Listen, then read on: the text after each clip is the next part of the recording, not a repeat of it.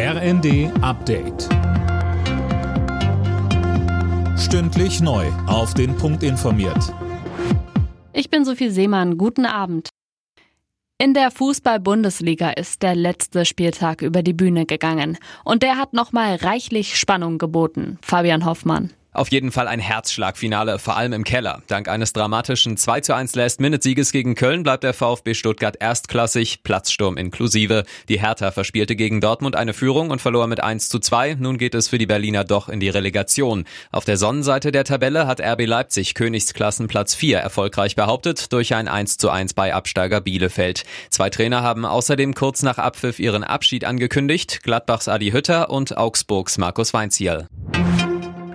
Die G7-Staaten wollen der Ukraine zur Not auch jahrelang Waffen liefern.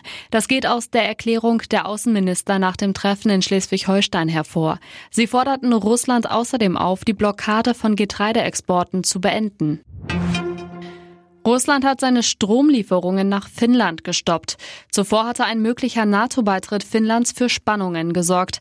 Mehr von Laura Mikus. Der russische Versorger begründete den Lieferstopp mit ausbleibenden Zahlungen. Erst am Donnerstag aber hatte die finnische Regierung erklärt, das Land plane wegen des Ukraine-Kriegs wohl, einen Antrag auf eine NATO-Mitgliedschaft zu stellen.